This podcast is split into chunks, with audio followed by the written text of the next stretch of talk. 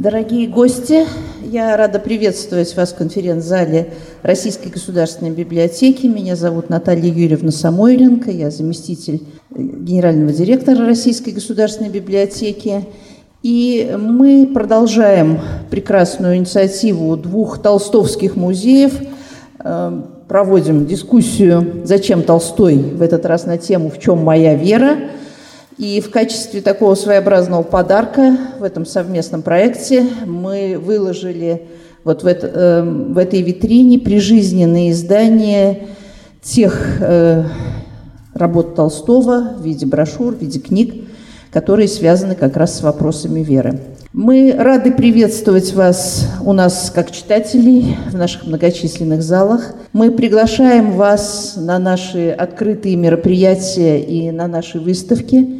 И когда вы будете выходить из зала, вы можете взять такие маленькие флайеры, как путеводители, поскольку совсем недавно, чуть больше недели, мы открыли большую выставку книги Старого дома в Ивановском зале. Ивановский зал, на всякий случай, это новое выставочное пространство в которое надо попадать со старого Аганьковского переулка. Он находится на фундаментах картинной галереи Румянцевского музея.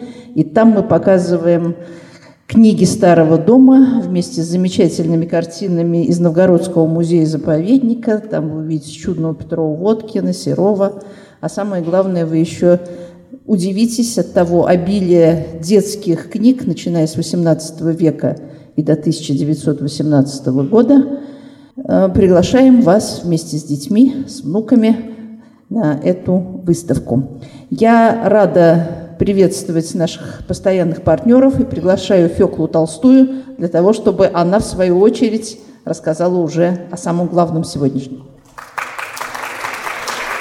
Спасибо большое, Наталья Юрьевна. Спасибо Российской государственной библиотеке, поддержавшим нашу инициативу. Собственно, мой рассказ, я э, просто, так сказать, заголовок нашей встречи позволю себе э, объявить. Это эту серию дискуссий Государственный музей Толстого в Москве и музей усадьбы Ясная Поляна задумали в честь юбилея Толстого. В этом году исполнилось 190 лет со дня его рождения, и нам казалось важным вот такой серьезный разговор о, о том, Э, кто такой Толстой для нас сейчас? Это такая совсем сокращенная «Зачем Толстой?» э, формулировка, э, но речь идет о том, конечно, как сегодня идеи Толстого отзываются, как сегодня нам относиться к его размышлениям, к его, к его взглядам, зачем сегодня читать и осмыслять Толстого. И вот мы рады, что сегодня состоится очередная, очередной разговор из этой серии, и мне остается только представить тех, кто Э, сейчас этот разговор и будет вести. Мы очень рады, очень, очень рады назвать вам имена этих людей.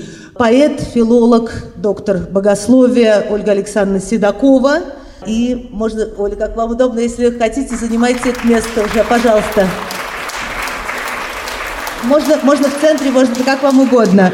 Да, и представитель Малтийского ордена в Российской Федерации до недавнего времени аташе по культуре Ватикана в России Джованна Паравичини. Джованна, пожалуйста. А, надо сказать еще важно, что, что Джованна много лет со дня основания работает в таком фонде, который называется «Христианская Россия», э, итальянский фонд, и который в том числе занимался толстовскими такими проектами. Была большая выставка несколько лет назад в Италии, была научная конференция, была такая большая работа со школьниками, которые э, писали, осмысляли наследие Толстого, так что тема сегодняшняя наша для, для наших э, гостей э, совсем не нова. И э, ведущий модератор и, и также один из участников нашей дискуссии, главный редактор издания «Полка», журналист Юрий Сапрыкин. Юра, пожалуйста.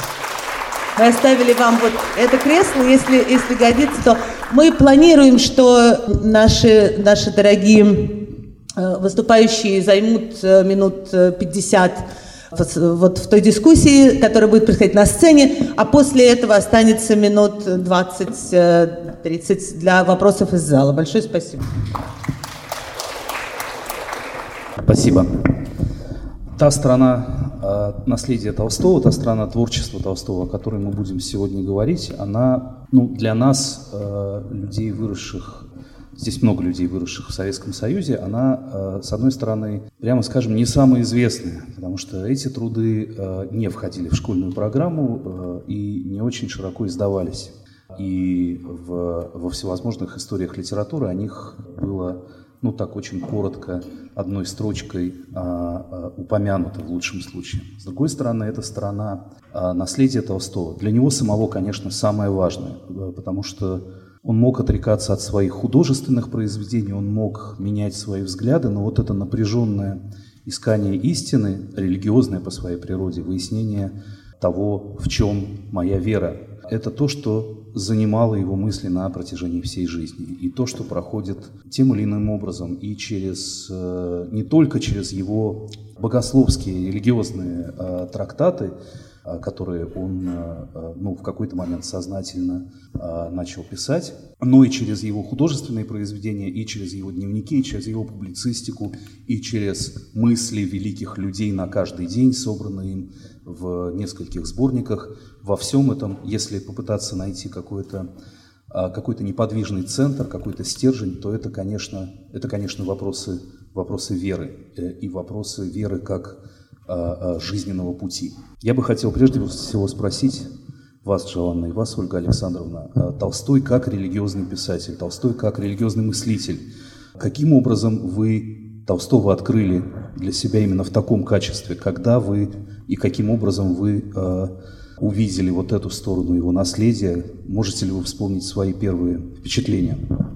Вы знаете, как ни странно, довольно рано, хотя в то время это было маловероятно. Мне еще в старших классах попался том, насколько я помню, это был том 60-й из э, большого собрания сочинений, где было э, свод и перевод четырех Евангелий Толстого. Я читала э, этот текст в толстовском переводе, быть может, первый раз, потому что подряд Евангелие по-русски я не читала еще к этому времени. Вот, поэтому я очень рано узнала это и с большой радостью для себя. Потому что Толстой, как Э, гений русского языка при всех изменениях э, довольно часто нелепых, которые он вносил в евангельский текст, он находил такие слова, которые никогда никакой переводчик не нашел. Я думаю, если будут когда-нибудь делать еще русские переводы э, Евангелия, то без того, чтобы посмотреть, э, что здесь написал Лев Николаевич, э, будет очень плохо. Удивительные слова. Особенно ему удавались притчи. Притчи он переводил так, что ты их просто видел вживе перед собой. Толстой, конечно, это один из писателей, который по э, масштабу известный во всем мире, а также в далекой Италии. Поэтому все люди знают, э, Достоевский, Толстой – это такой как-то бином, который встречается в Италии. Но э, я всегда знала о нем, как, э, то есть идея о Толстом, который есть и как-то курсирует вообще везде. Это идея, что он великий писатель, который может, конечно, описать э, великолепно мир, природу и так далее, и так далее, но плохой мыслитель и э, тем более плохой христианин. Такой, скажем, дикотомия, такой антитез. И, как ни странно, после чтения Бибихина и Ольги Александровны, мне просто хотелось бы эм, как-то проверить на опыте, насколько он является и актуальным, и интересным. И я провела, я работаю, работала и работаю для Итальянского культурного фонда Христианской России, провела некоторые, некие эксперименты, то есть э, попробовала читать и работать над Толстым вместе со школьниками старших классов в Италии. Это был потрясающий результат, потому что сразу видя, видно, как Толстой является на самом деле э, выдающейся личностью именно с точки зрения человеческой, религиозной, как сколько он может говорить именно современному человеку. Были за произведения? Что вы изучали с, э, со школьниками? Ну, со школьниками э, как-то некоторые рассказы, и потом они все э, почему-то захотели читать Анну Каренину ну, наверное, был какой-то мюзикл какой-то. Э, и, и это удивительно, как они все-таки как-то прочитали все эти произведения и первое, что, мне кажется, они нашли в этом, это было как раз истинность любви, э, в чем любовь человека. Просто помню одну девушку, которая мне показала такое место в романе Анна Каренина, когда э, уже Вронский и Анна Каренина совершили, скажем, свою любовь физически, и они смотрят друг на друга, как, он говорит Толстой, как э, убийца может смотреть на тело убитого человека. И для них это было как раз открытие, в чем настоящая любовь и, и в чем э, и в чем личность человека может идти глубже той реальности, которая его окружает. Э, это как раз ничего, скажем, э, христианского нету, но именно открытие масштаба э, глубины человека, например. А Толстой, конечно, ну, непревзойденный даже не, не, не мыслитель, а писатель вот этих глубин человеческой души, хотя очень часто мы думаем о Достоевском таким образом, что вот он открыл какие-то темные, э, э темные глубины, до которых никто раньше не доходил, но э, при этом, безусловно, Толстой фиксирует вот все уст, все слои, что ли, психической жизни, всю ее текучесть, всю ее невероятную подвижность и взаимосвязанность этих слоев а, а, на ну, таком уровне, на котором ну, ни один психолог, ни один, а, ни один исследователь этого, конечно, зафиксировать не, не мог бы. Можем ли мы говорить о том, как Толстой вообще понимает человеческую природу? Есть ли какая-то антропология Толстого? Вот что такое для него человек как ну, как вот его внутреннее я, как, э, э, как средоточие внутренней жизни.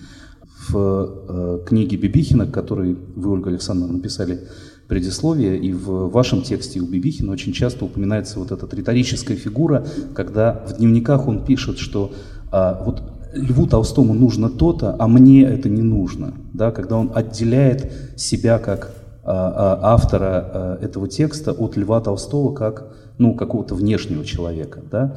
А, а вот какая за этим стоит мысль, какое понимание человеческой природы? Да, я думаю, что Лев Николаевич, наверное, как никто или как очень мало кто э, во всей истории чувствовал человеческое начало и умел его выразить, потому что выразить это тоже очень трудно. Для этого нужно быть, э, между прочим, великим новатором в своем искусстве потому что об этом никогда не писали. Э, современный человек гораздо больше привык к таким странностям, потому что после Толстого был Пруст с его воспоминаниями, с его какими-то нерациональными связями.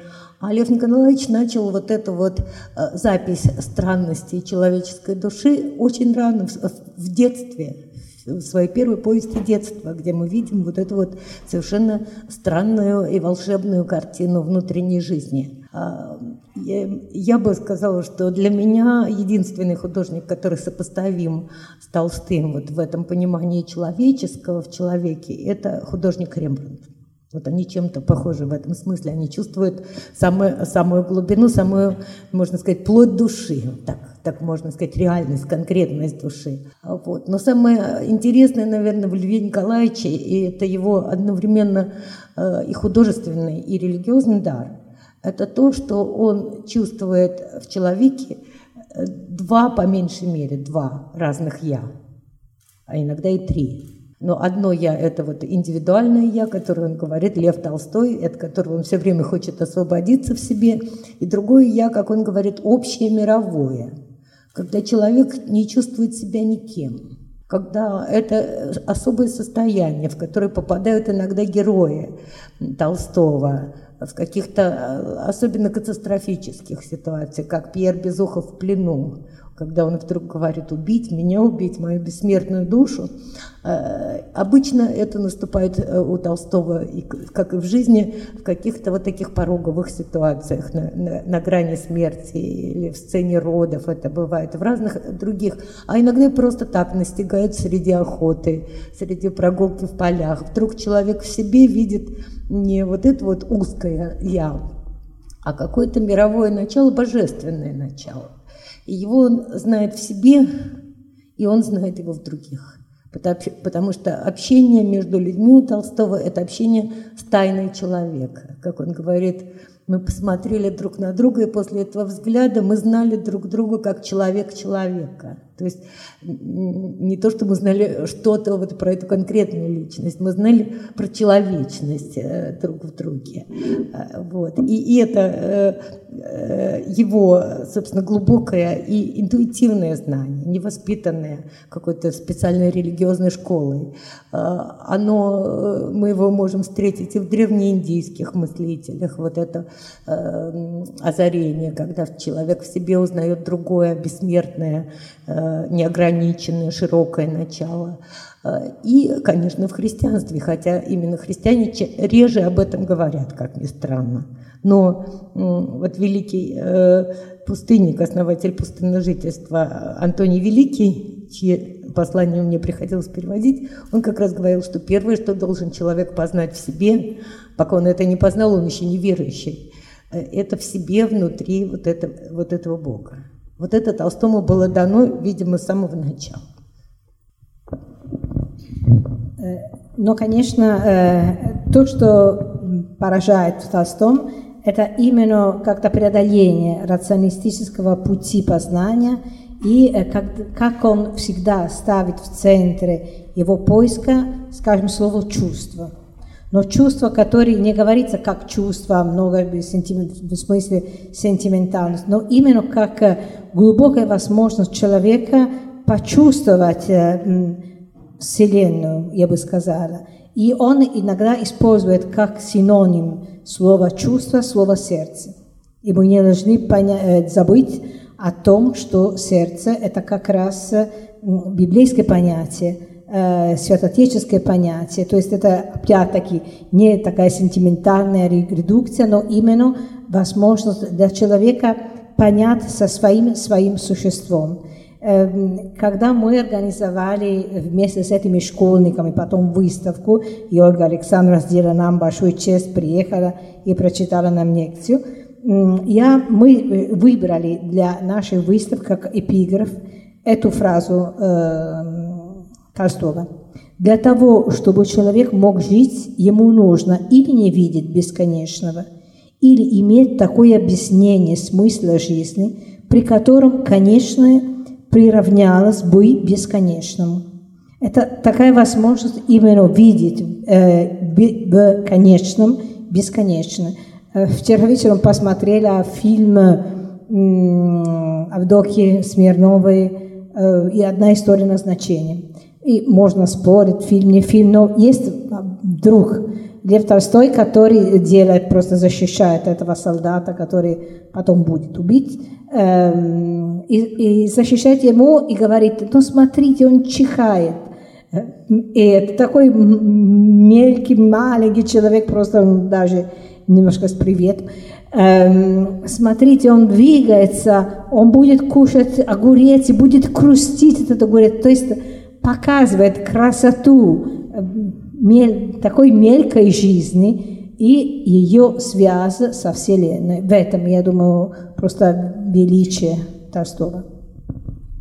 Я дополню. И поэтому, конечно, для него не существует, поскольку э, главное и то, что он э, знает, что есть в каждом, хотя каждый может очень далеко задвинуть в себе и забыть или не узнать про это начало, для него очень мало значат различительные черты. Э, удивительно мало для этого времени. Теперь мы легче, в общем-то, отказываемся от таких развлечений. Женское, мужское, сословное, национальное. Э, человек для него человек исторически тоже, потому что он не хочет исторического подхода. Он разговаривает, там, допустим, с Лао Цзи, как со своим современником. Человек для него э, вот, вот это, то, что не, не знает этих развлечений.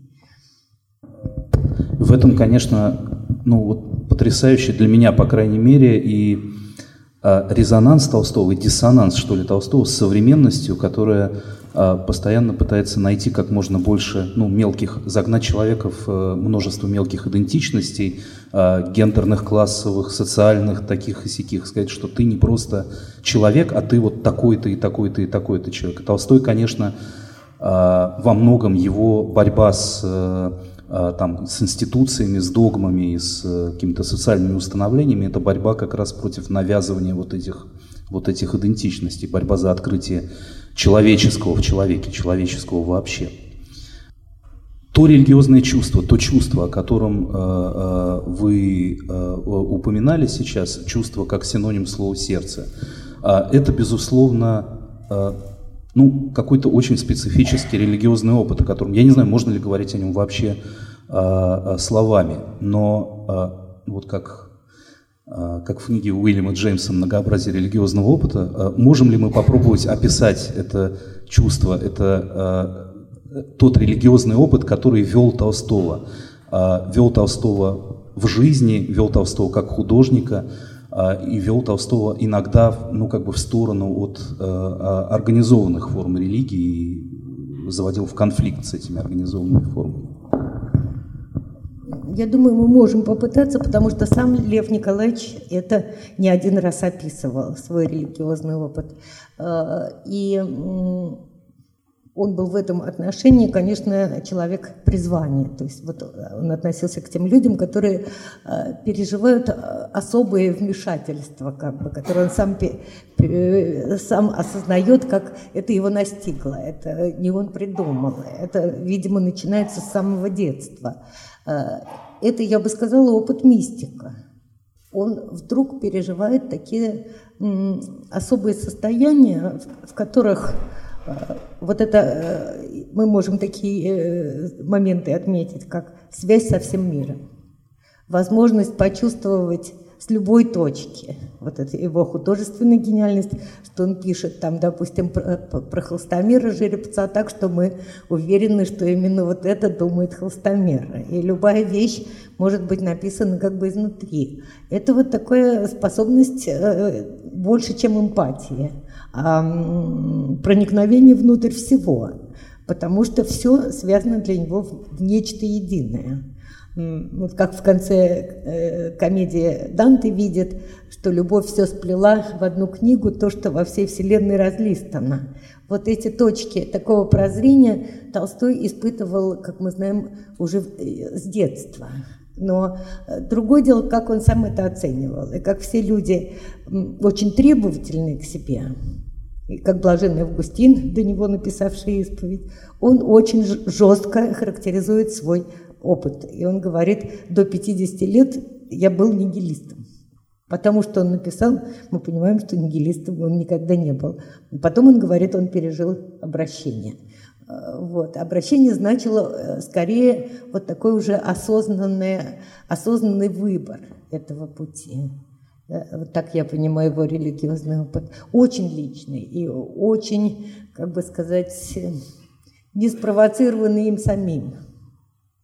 Да, как раз что-то, которое вдруг э, врывается в мир человека и, э, и как-то потрясает его. То, что я думаю, что это ваше, Ольга Александровна, выражение, что ему интересно как раз реальность, насколько, поскольку, поскольку есть отверстия из другого мира, которые как-то до него до, проникают.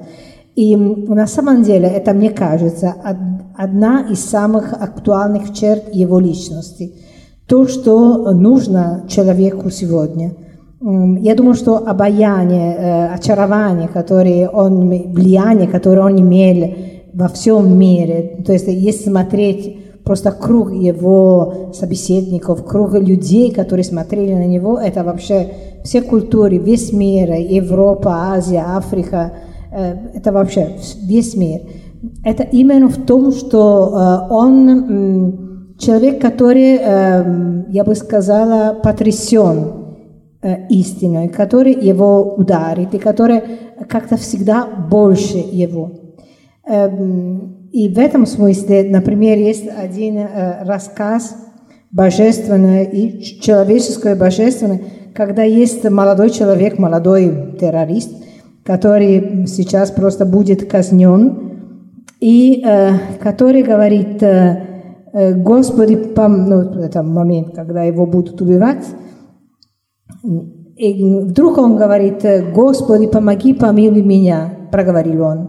Светлогуб не верил в Бога и даже часто смеялся над людьми, верящими в Бога. Он и теперь не верил в Бога. Не верил, потому что он не мог не только словами выразить, но мыслью обнять его. Но то, что он разумел теперь по тем, кому обращался, он это было нечто самое реальное из всего того, что он знал. То есть что-то, которое превышает э, меры и сознание человека. Это как в самом финале э, смерти Ливана Ильича, когда просто тот ужас, который мы переживаем вместе с главным героем, вдруг это перед этим светом и ликование перед этим светом. Мне кажется, что это как раз э, именно э, опыт настоящего человека.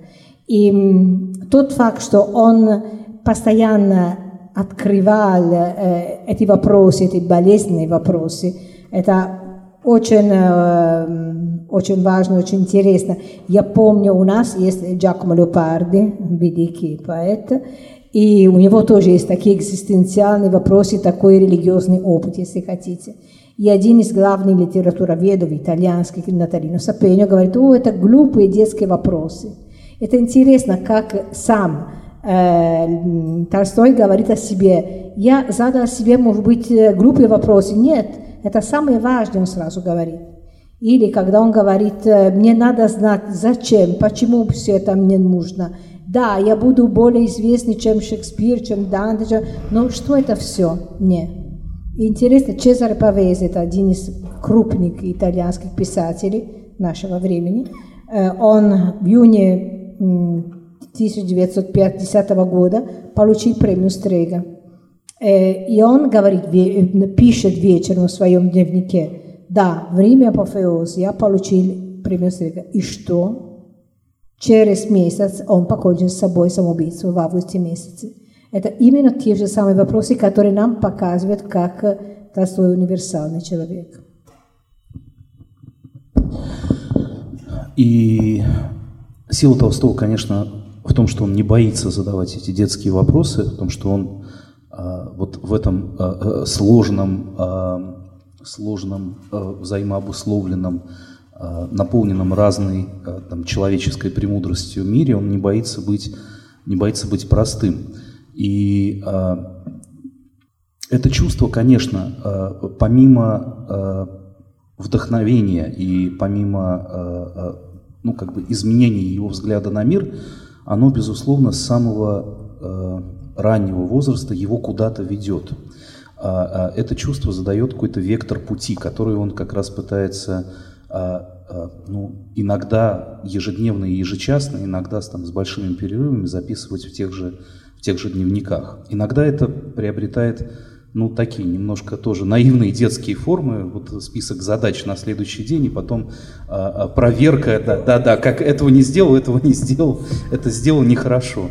Вот, а, а, а, но э, на, ну, странно было бы сводить Толстого вот к, просто к а, каким-то спискам задач или программе а, совершенствования. Это действительно какой-то путь, который он проходит как, а, как человек прежде всего, как а, это путь его души. И он чувствует, что он чувствует правильное или направление он принимает, каким-то образом он это фиксирует.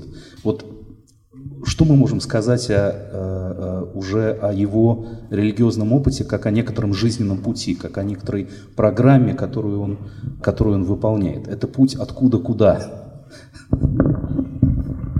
Вот это вопрос очень трудный.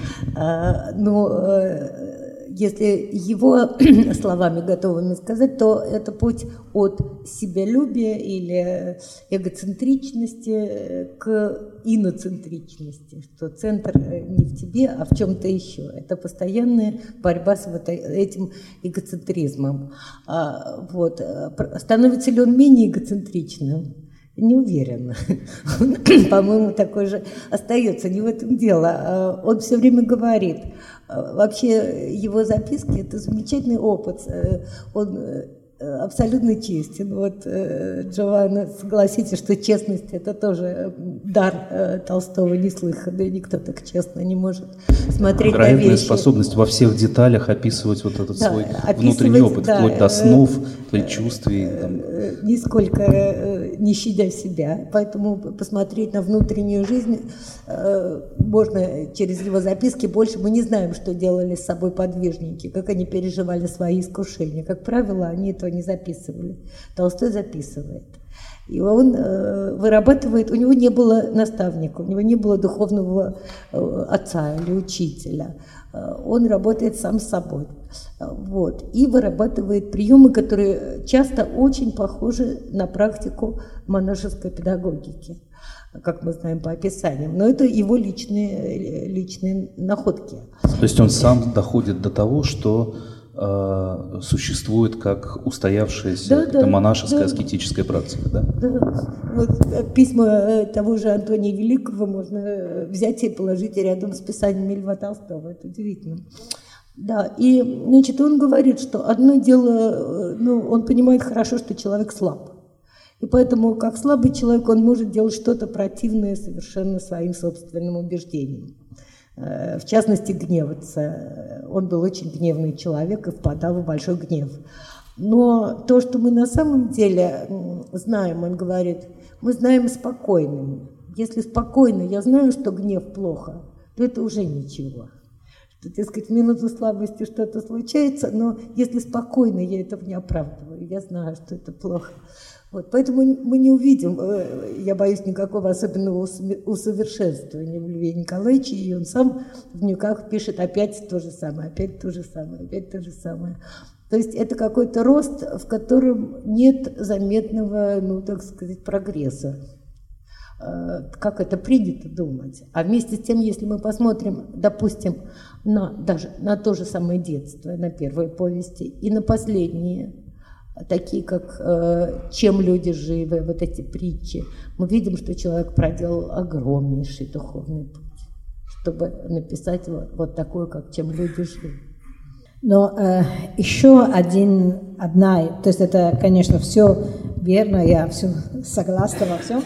Э, еще одна черта, может быть, это его постоянное чувство ответственности за всех и за все. То есть это э, постоянная его работа, забота, озабоченность. То есть э, когда есть э, любая беда и голод, и меньшинство, которое преследуемое, которое надо помочь эмигрировать, или когда есть еще индус, который ему пишет из далекой из далекой земли, он пишет, это последний год его жизни, он как-то старается ему написать и пишет 400 страниц, э, чтобы как-то найти варианты, чтобы ему помог, э, помочь и так далее. Это я говорю о Праганде. Э, то есть это очень много всего, что он себя чувствует как-то в ответственности, ответственность за, за людей. И меня поражает тоже, как вообще вся Россия того времени была вокруг него. Что как-то, чтобы, не знаю, родители Пастернака, когда должны были решить послать своего сына в юридический, на юридический факультет или э, позволить ему заниматься философией, они пошли к Толстому. И он говорил, типа, э, для молодого человека заниматься правом, это когда девушки стать проституткой. И таким образом, хотя он сам с этого начинал, Лев Николаевич, с, юридических занятий. И тогда родители а, позволили Борису Леонидовичу поехать в Германию заниматься философией. То есть э, это э, его как-то открытость, его беззащитность в каком-то каком-то мере, какой-то мере перед э, миром, перед вызовами Э, реальности. Таким образом мы получили великого поэта, что то есть Толстой был в этом случае был прав, безусловно. Мы часто читаем или мы часто слышим э, о том, что та версия христианства, христианского учения, которое предложил Толстой, это, ну, это вот сведение его к чему-то тоже очень к набору каких-то моралистических правил, это его рационализация, это попытка отказаться от всего чудесного, что в нем есть, от э, э, учения о э, загробной жизни. Э, вот сведение всего этого к какой-то жизни земной и такой почти, почти практической. А как бы вы определили, э, что такое отношение Толстого с э, христианством? Не, не отношение его как, как, как человека, а, а отношение его мысли, его религиозной мысли к христианскому учению. А, а в каких плоскостях по отношению друг к другу они находятся? Знаете, я бы воспользовалась мнением такого замечательного богослова, сейчас очень мало известного, Василия Экземплярского, профессора Киевской духовной академии, который э, написал такую замечательную книгу небольшую э, «Нравственное учение Иоанна Златоуста и Льва Толстого». Э, написал это уже после смерти Толстого в 12 году, но был отстранен от преподавания в Киевской академии за одну идею сравнивать такие вещи Ивана Златоустова и Льва Толстого. Но я его вспомнила за тем, что он называет то, чем занимается Толстой на богословском языке. Это нравственное богословие называется. И он говорит, что я не сравниваю Златоустова, догматика Златоустова, других богословских областей, я сравниваю их нравственное учение, и оно поразительно совпадает. Э, вот, так что тут вопрос, может быть, встает, можно ли заниматься отдельно нравственным богословием, отдельно чем-то другим. Но никто с такой прямотой, с такой требовательностью после, и после апостольских времен, после первых отцов церкви, таких как э, Златоуст, это четвертый э, век, собственно говоря, начало э, христианства негонимого, да, вот, который бы с такой резкостью требовал полного исполнения заветов Христа, просто полного буквального исполнения. Да, может быть, я хочу один случай, один эпизод напомнить, который как раз, мне кажется, подтверждением то, что вы сказали вы, Ольга Александровна. Март 1881 года. Убийство царя-освободителя Александра II. И во всей России, которая, конечно, потрясена тем, что случилось, как-то поднимаются два голоса, которые просят, просят помилования убийц. Первый голос – это молодой э, Владимир Соловьев – ему просто, он публично выступит и просит э, как-то это призыв царю, чтобы он помиловал убийц не потому, что не страшное э, преступление было совершено, но чтобы как-то открыть новую страницу, начинать на самом деле новую страницу мира с прощением. Но его не слушают, и даже как-то он перестает говорить э, публично. Второй голос – это голос графа Льва Толстого. И, и хочу просто привести его слова и потом слова, слова ответа. Он пишет, простите, убийц, воздайте добром за зло, и сотен злодеев десятки перейдут не к вам, не к ним, это не важно, а перейдут от дьявола к Богу, и у тысяч, у миллионов дрогнет сердце от радости и умиления – при виде примера добра с престола, добра с престола в такую страшную для сына убитого отца минуту. Это призыв, то есть нравственное богословие – это просто практическое применение да, учения Христа. И ответ Константина Победоносца, который, Победоносцева, который не передал это письмо царю, и который пишет просто, ну, это был обер-прокурор Синода, Синода, и пишет такой ответ Толстому.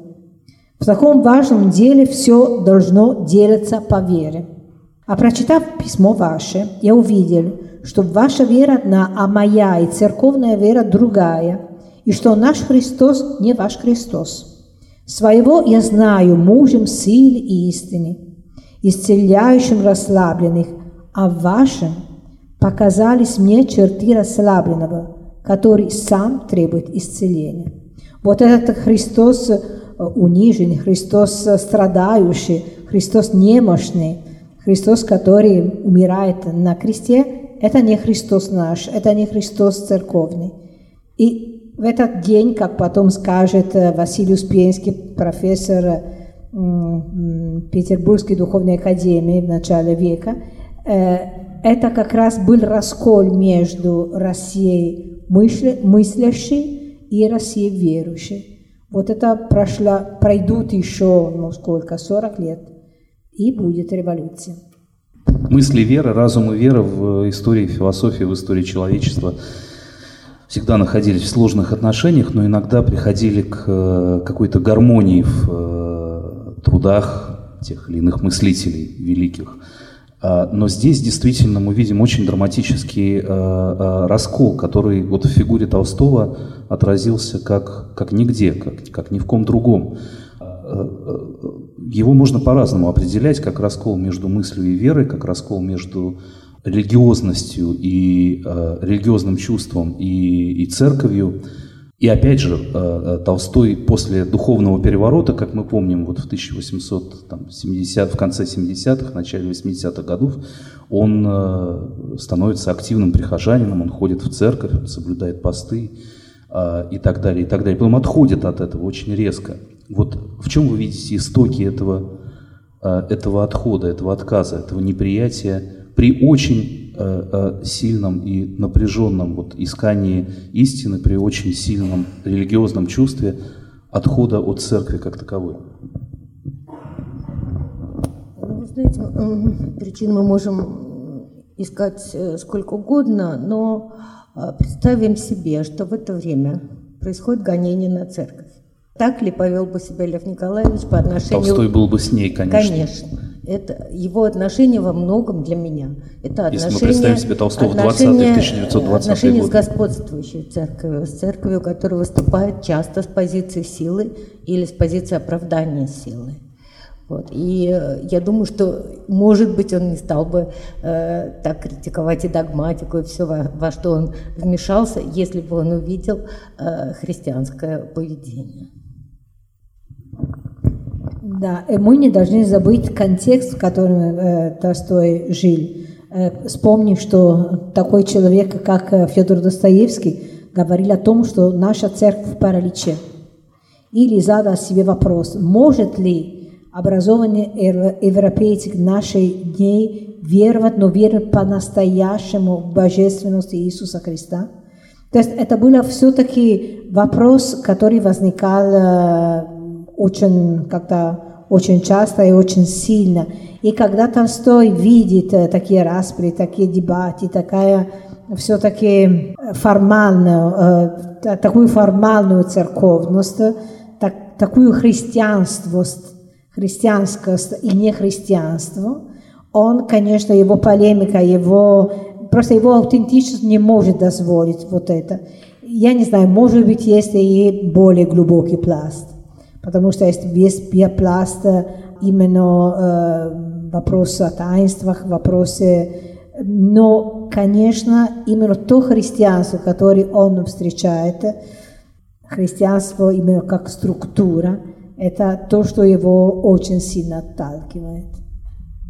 И на самом деле Новоселов, Михаил Новоселов, который был как-то молодым толстовцем, потом ушел, Э, когда потом, несмотря на отключение Толстого, или, может, не звать отключением, все-таки как-то, а, скажем, практически отключение Толстого, он скажет, но все-таки благословен вы, сейчас цитирую просто на память, потому что вы немножко потрясли вот нашу болот, церковную болото. То есть, слава Богу, что были люди, как вы, которые так делали добро, столько добра делали для нашей церкви.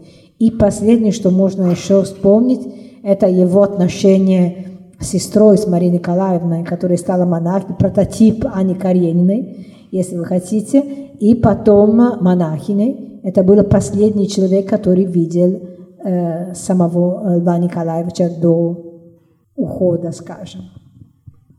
Кстати, вот интересно, что в конце жизни, вот в этот момент ухода, он Несмотря ни на что, он едет в Оптину пустынь, он едет в Шамрудино. А, а, мы не знаем, а, зачем и чем бы могло это закончиться, но он, но он едет к, к монахам, к, он едет в монастыри, как бы там ни было. Толстой как религиозный учитель, Толстой как духовный авторитет. Вот его роль в России того времени, в России думающей, мыслящей, верящей, как бы вы могли ее определить? Понятно, что мы знаем об этом по воспоминаниям и по э, ну, каким-то запискам людей, но, э, но можно ли с чем-то это сравнить в российской и вообще в мировой истории, вот это положение человека, э, про которого всем кажется, что ну, вот вся жизнь на нем держится? Да, я думаю, это положение было уникальным и не повторялось никогда. И, и надо сказать по-другому, оно и, и остается таким, а, потому что он остается авторитетом. Я встречала его переводчиков турецких, индийских, и они из своих традиций, исходя, все равно что-то что в Толстом находят. Просто это теперь не выглядит так, что все съезжаются в поместье Ясной Поляны, спрашивают, что делать с сыном, э, куда его посылать и так далее.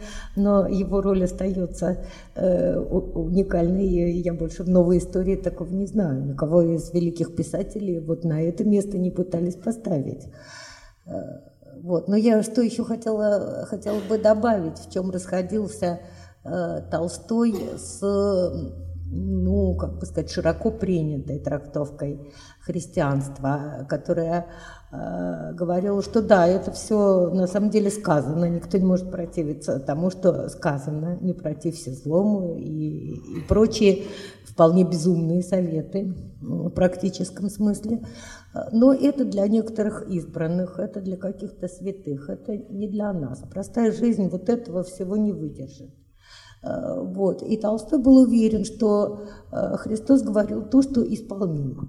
Что отдельный человек, если он принимает это для себя, то он это может исполнить. И интересная его полемика, что вот, дескать, если ты не будешь преследовать злодеев, то завтра все будут злодеями и так далее. В общем, э, что грозит что-то страшное, если ты не, предпри... не предпримешь насильственных мер. То он описывает обычный мир, который ему кажется ужасным в своих проявлениях, он описывает как мир несчастья. Что не думайте, что вас Христос зовет в мир несчастья. Вы в мире несчастья еще более э, тяжелого, чем если вы будете исполнять это. То есть он, э, вот об этом тоже говорит экземплярский, он и Златоуст, они верили в силу добра.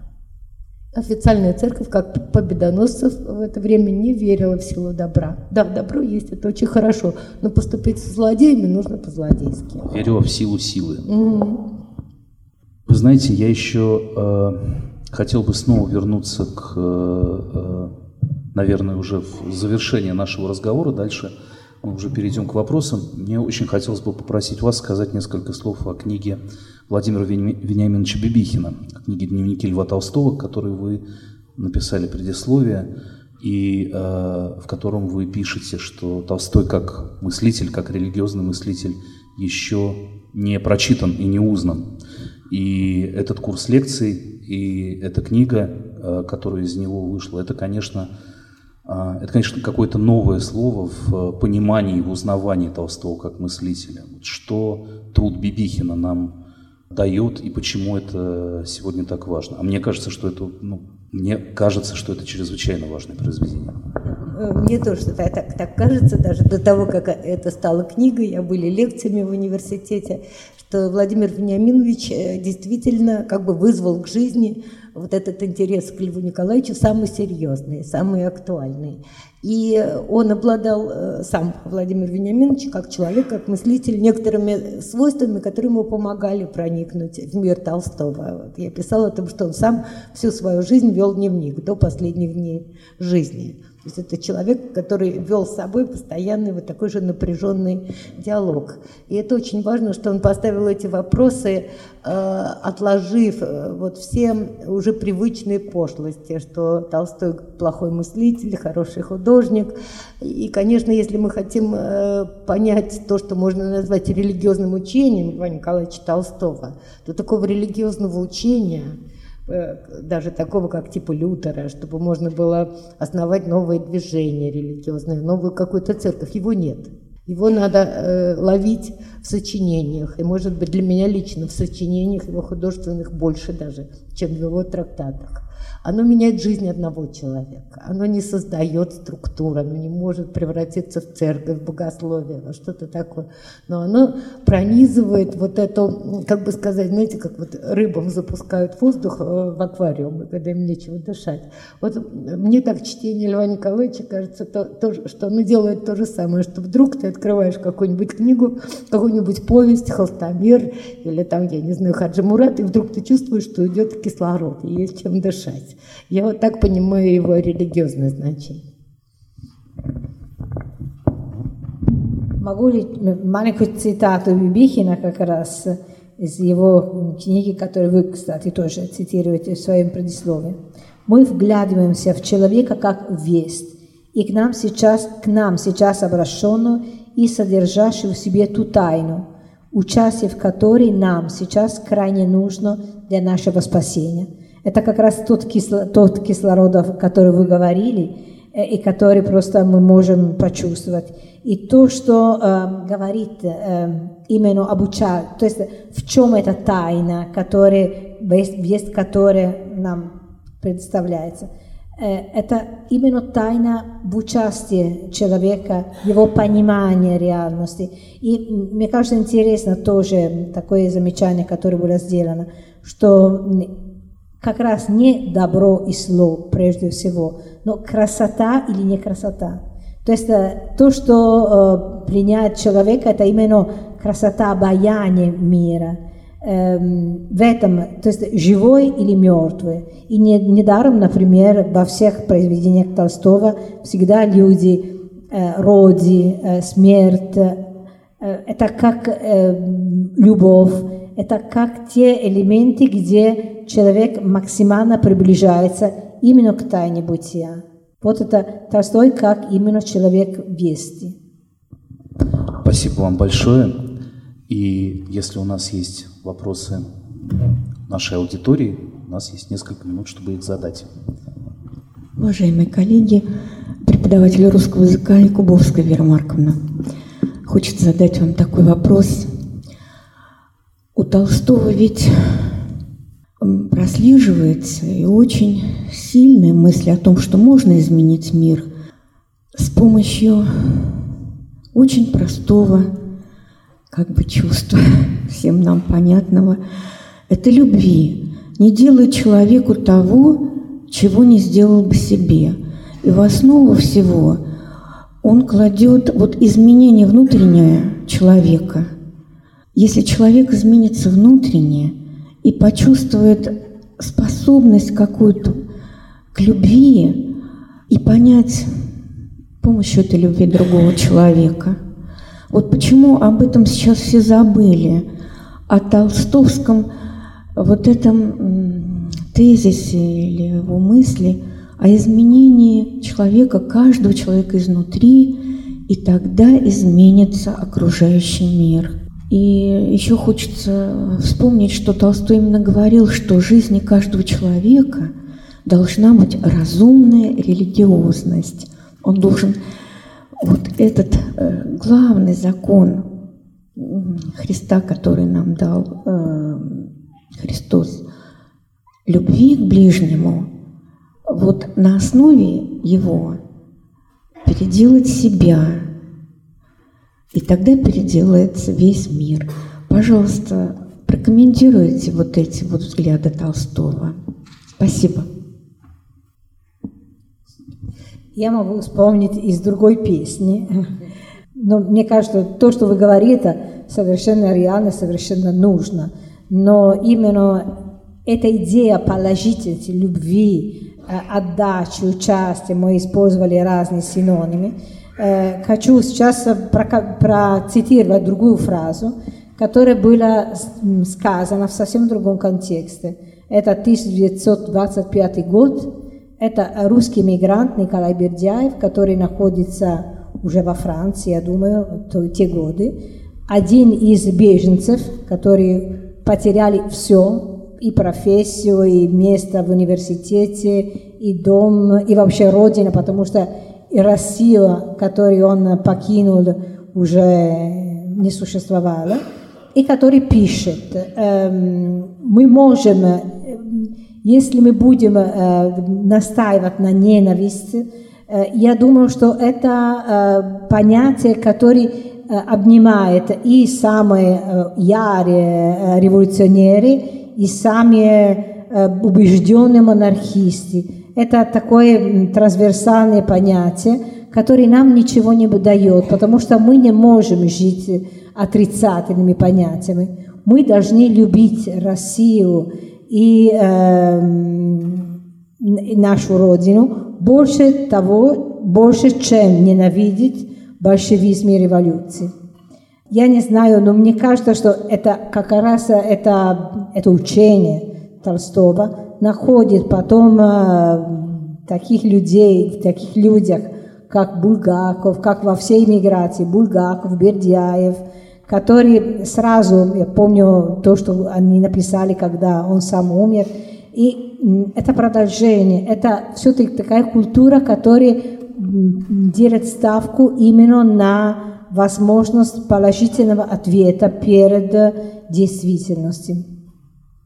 Да, я думаю, что фальшивый купон, вот это замечательное сочинение, которое можно без конца анализировать. Я как-то пыталась э, начертить схему, кто к кому обращается, как потом эта линия уходит назад и возвращается э, к тем персонажам, с которых все началось.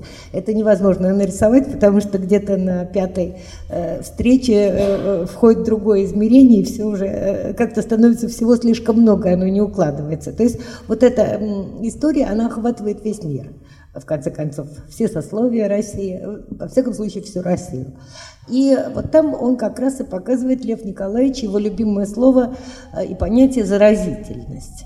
Вот э, э, главный герой встречает мальчик зло, и он его воспринимает, он заражается, он передает это зло до последней границы цепочки, и, естественно, кончается это уже убийством э, с какой-то мелкой подделки бумажки.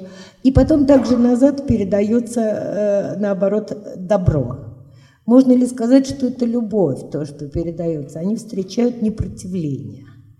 Вот э, они убивают старушку, которая на них не злится. Нельзя сказать, что она их очень любит. Она просто не злится, ему не отвечает. И человек задумывается. Это оказывается такое сильное действие, что следующий, с кем встречается, этот человек заражается от него и так далее. И Э, охватываются огромные э, слои российской реальности того времени, там и священники, и монахи, и сам император, и царский двор. И это невозможно. Только у Льва Николаевича могла сложиться вот такая огромная картина на нескольких страницах. Вот, вот он хотел показать, как одна личная перемена, что она за собой влечет, потому что люди все время связываются между собой, все время происходит какая-то передача или зла, или блага. И что вот это вот, как он уже говорит в своих трактатах, нужно помнить, что ты что-то передаешь. Вот это он обращается к своим коллегам-художникам, этому посвящен трактат «Что такое искусство?», что искусство тоже заражает, и что художник должен э, иметь ответственность и понимать, что он чем-то заражает. Спасибо большое за очень интересную дискуссию. Скажите, у меня два вопроса, если можно. Первый... Э, да, спасибо. Спасибо. Первый. Есть такая, возможно, ошибочная теория, что в России есть две школы э, противоборствующих любителей Достоевского и любителей Толстого. И мне кажется, что возможно, самым важным э, романом или произведением XIX века оказалось «Преступление наказания». И будь э, или если бы стал Достоевский главным писателем России, то мы бы иначе прожили XX век, ну, и по сю пору включительно. И тогда, если это так, я, конечно, очень огрубляю, но если это так, то получается, что Достоевский в нерв не попал – постфактум. Это, конечно, не вопрос вины, но что вы об этом думаете, я к обоим гостям задаю этот вопрос. И второй вопрос, эм, что э, э, вы больше любите из Достоевского и что больше нужно, если это разные вещи? Ну, там, допустим, две-три вещи. Спасибо большое. Вроде собрались поговорить о Льве Николаевиче Толстом. А, вы знаете, прочитали ли Толстого? Вы говорите, что не прочитали Достоевского. А, вот однажды я была в Вене, в венской гостинице, консьерж сидел и читал книгу. Я увидела, что у него э, немецкое издание повестей Толстого. И читал он в этот момент Хаджи Мурат. И он мне сказал, если бы Россия прочитала Толстого, то вот этого, что сейчас, не было бы. Сейчас это была Чеченская война. Это очень простая связь. Вот, конечно, Льва Николаевича не прочли, так же, как и Достоевского не прочли.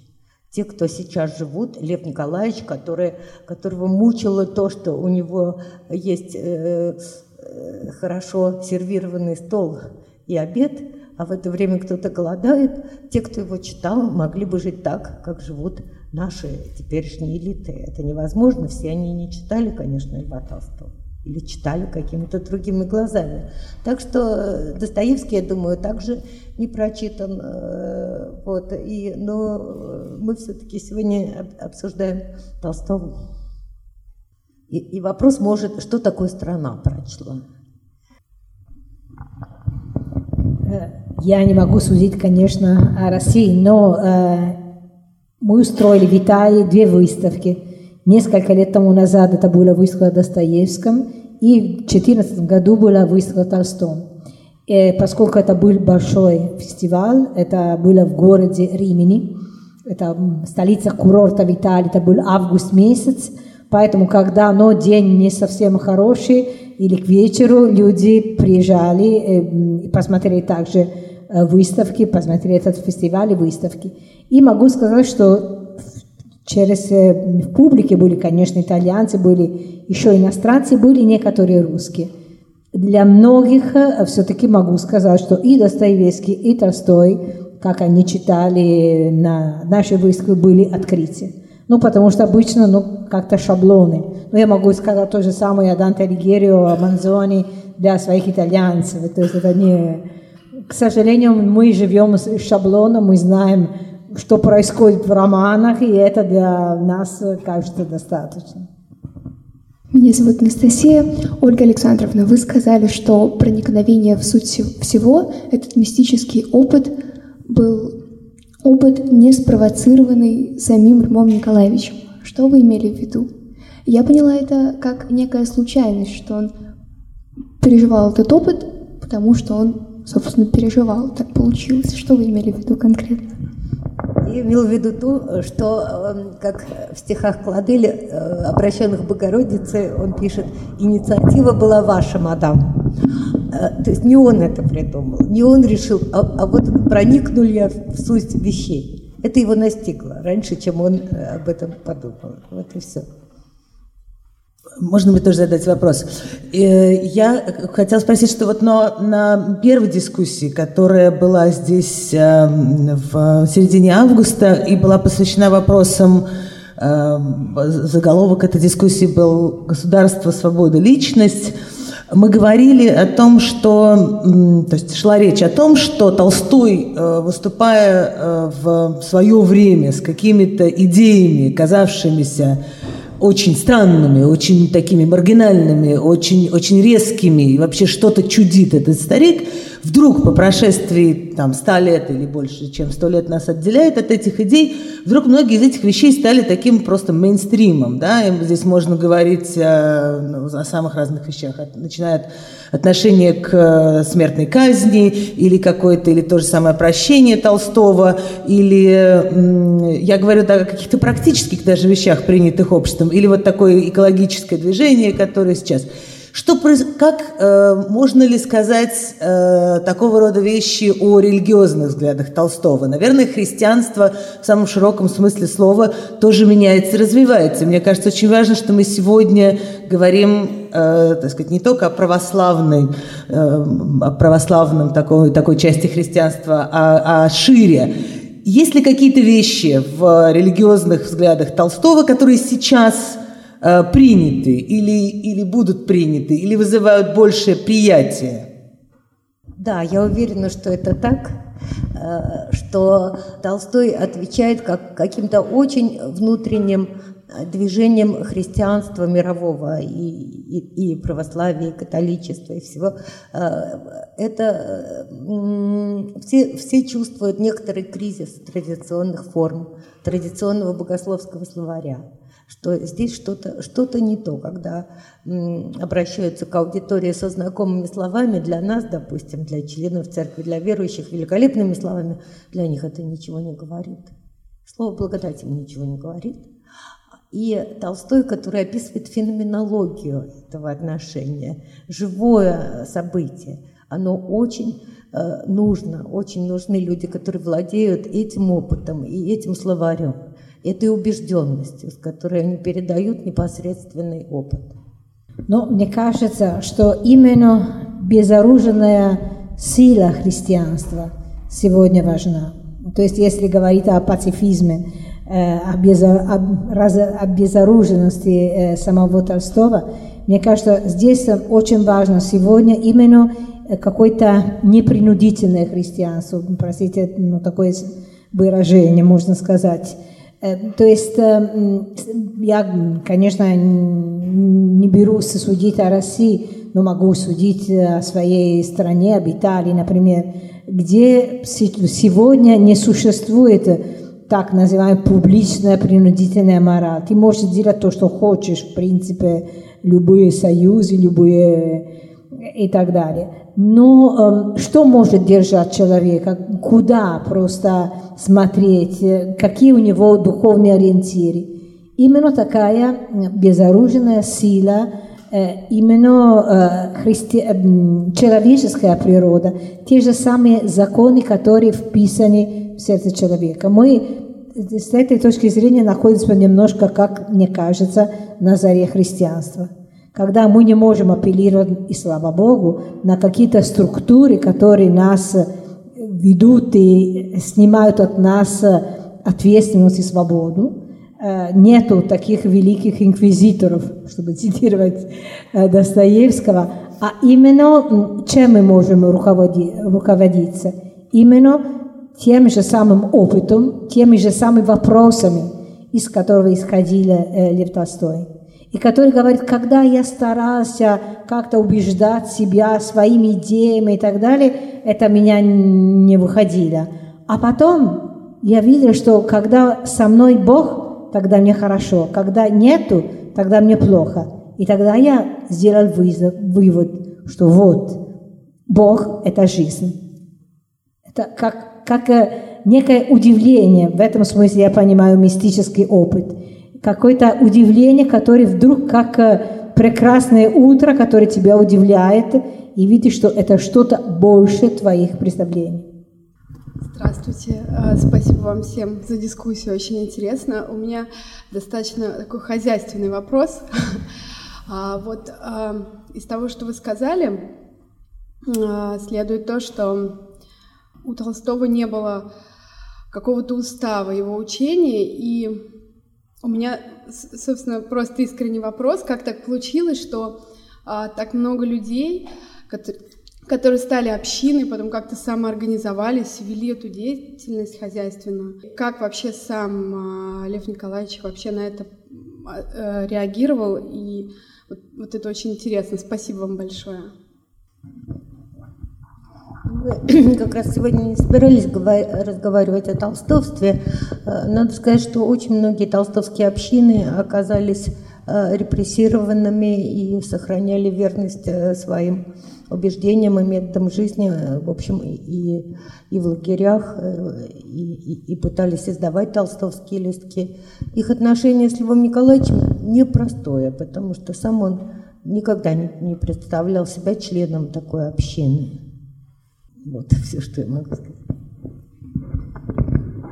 Да, и, конечно, э, когда мы говорим, что Толстой э, не принимает э, догматизм православия, например, он точно так же не принимает догматизм толстовства. Для него любое застывшее вероучение, любое учение, превратившееся вот в программу из там, тех или иных пунктов, в какую-то организованную структуру, это уже сигнал, э, сигнал бедствия. Конечно, в э, Ясной Поляне множество